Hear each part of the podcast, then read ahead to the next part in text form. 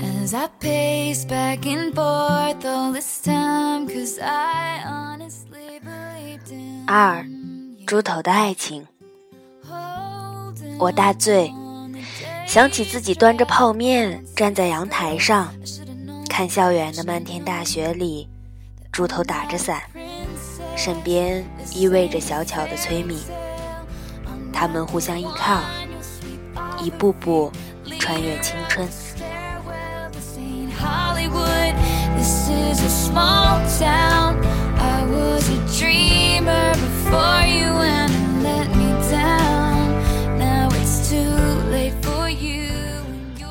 大学室友有四个，其中睡我上铺的叫猪头。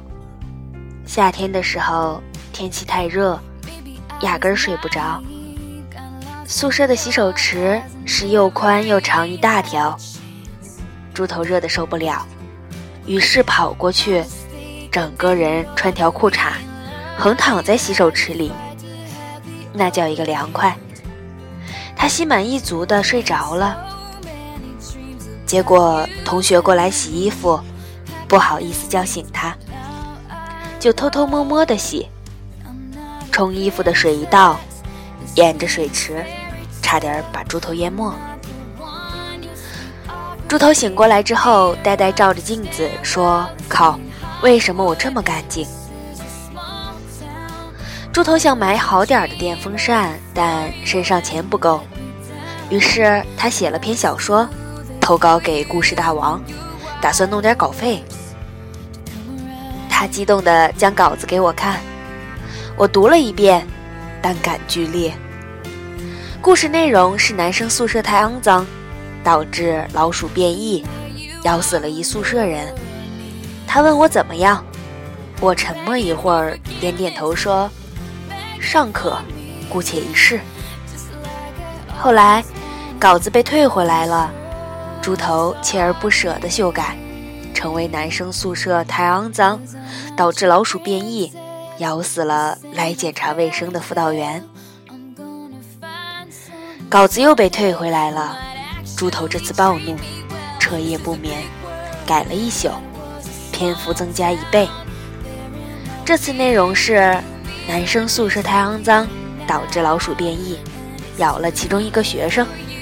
学生毕业后成了故事大王的编辑，虽然明明是个处男，却得梅毒死了。稿子这次没被退，编辑回了封信给他，很诚恳的语气说：“同学，老子弄死你。”猪头放弃了赚钱的梦想，开始打游戏。他花三十块钱从旧货市场买了台二手小霸王，打《三国志二》。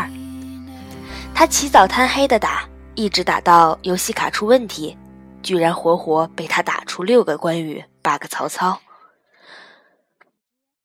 那年放假前一个月，大家全身拼凑起来不超过十元，于是饿了三天。睡醒了，赶紧到洗手间猛灌自来水，然后躺回床位，保持体力，争取尽快睡着。第四天，大家饿得哭了。班长在女生宿舍动员了一下，装了一麻袋零食放到我们这儿，希望我们好好活着。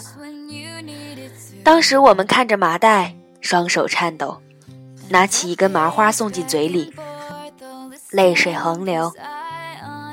靠麻袋坚持三天，再次陷入饥饿。我记忆犹新。后半夜，猪头猛地跳下床，其他三人震惊地盯着他，问：“你去哪儿？”猪头说：“我不管，我要吃饭。”我说：“你有钱吃饭？”猪头擦擦眼泪，步伐坚定地走向门口，扭动身体大喊：“我没钱，但我不管，我要吃饭。”我们三人登时骂娘，各种恶毒的话语骂得他还没走到门口，就转身回床，哭着说：“吃饭也要被骂，我不吃了。”清早猪头不见了，我饿得头昏眼花。突然有人端着一碗热汤递给我，我一看是猪头，他咧着嘴笑了，说：“我们真傻，食堂的汤是免费的呀。”全宿舍泪洒当场。猪头喃喃地说：“如果有碳烤生烤吃，该多好呀！多加蒜蓉，烤到吱吱冒水。”再后来，猪头恋爱了，他喜欢外系一个师姐。猪头守在开水房，等师姐去打水，但他不敢表白。师姐将开水瓶放在墙边，一走远，猪头就把他的开水瓶偷回宿舍。一个月下来，猪头一共偷了他十九个水瓶。作为室友，我们非常不理解。但隐约有点兴奋，我们可以去卖水瓶了。一天深夜，猪头说：“其实我在委婉的示爱。”我大惊，问：“何出此言？”猪头说：“我打算在毕业前偷满他五百二十个水瓶，他就知道这五二零的意思了。”大家齐齐沉默。我心想：“我去你大爷的！”那时候的男生宿舍，熄灯以后，总有人站在门外，光膀子，穿条内裤，煲电话粥。他们扭动身体，发出呵呵呵呵的笑声，窃窃私语。每张桌子的抽屉里打废的 IP 电话卡日积月累，终于超过了烟盒的高度。猪头很愤怒，他没有人可以打电话。他决定打电话给师姐，师姐叫崔敏。那头崔敏的室友接的电话，说他已经换宿舍了。猪头失魂落魄了一晚上。第二天，食堂前面的海报栏人头攒动，围满学生。我路过，发现猪头在人群里面，出于好奇，我也挤了进去。海报栏贴了张警告：某系某级崔敏盗窃宿舍同学人民币共计两千元整，给予通告批评，同时已交由公安局处理。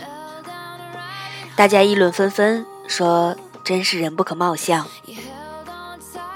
我去拉猪头，发现他攥着拳头，眼睛里全是泪水。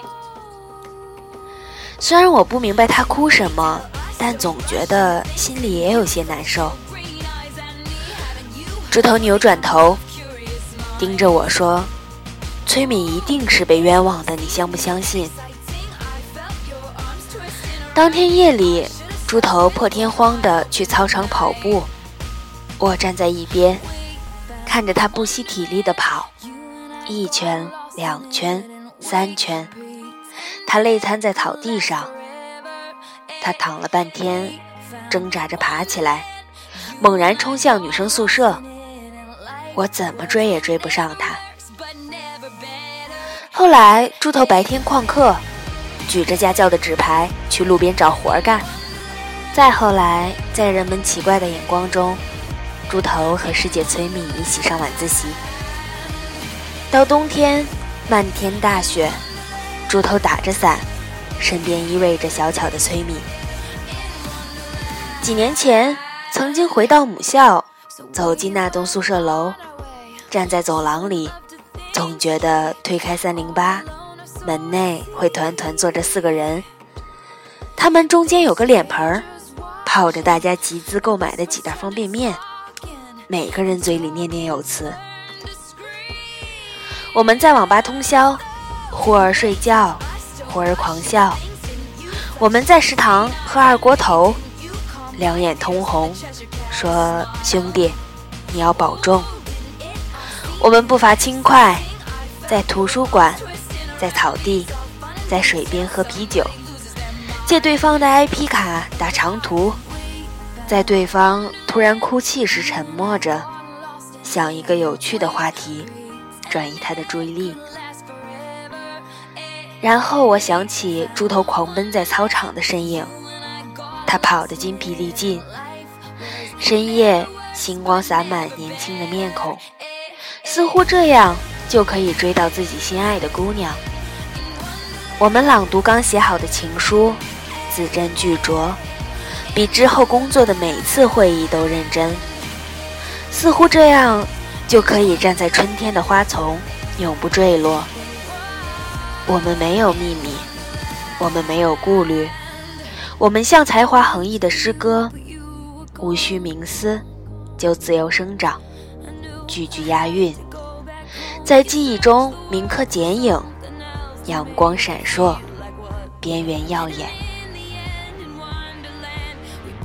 猪头结婚前来南京，我们再次相聚，再也不用考虑一顿饭要花多少钱，聊着往事，却没有人去聊如今的状况，因为我们还生活在那首诗歌中，它被十年时间埋在泥土内，只有我们自己能看见。我们聊到宿舍里那段饥饿的岁月，笑成一团。猪头拍着桌子喊服务员：“再来一打炭烧生蚝，多加蒜蓉，烤到吱吱冒水就赶紧上。”他高兴地举起杯子，说：“我要结婚了，大家干一杯。”猪头的太太就是崔敏。很快，他喝多了。趴在酒桌上，小声地说：“张佳佳，崔敏没有偷那笔钱。”我点头，我相信。他说：“那时候所有人不相信他，只有我相信他，所以他也相信我。”我突然眼角湿润，用力点头。他说。那时候我做家教赚了点儿，想去还给钱被偷的女生，让她宣布钱不是崔敏偷的。结果等我赚到费用，那个女生居然转学了。他说那天崔敏哭成了泪人，从此她永远都是个偷人家钱的女生。我有点恍惚。他举起杯子笑了，说：“一旦下雨，路上就有肮脏和泥泞，每个人都得踩过去。可是我有一条命，我愿意努力工作，拼命赚钱，要让这个世界的一切苦难和艰涩，从此再也没有办法伤害到他。”他用力说。那时候我就这么想的，以后我也会一直这么做的。我大醉，想起自己端着泡面站在阳台上，看校园的漫天大雪里，猪头打着伞，身边依偎着小巧的崔敏，他们互相依靠，一步步穿越青春。十年。醉了太多次，身边换了很多人，桌上换过很多菜，杯里洒过很多酒。那是最骄傲的我们，那是最浪漫的我们，那是最无所顾忌的我们，那是我们光芒万丈的青春。如果可以，无论要去哪里，剩下的碳烤生蚝。请让我打包。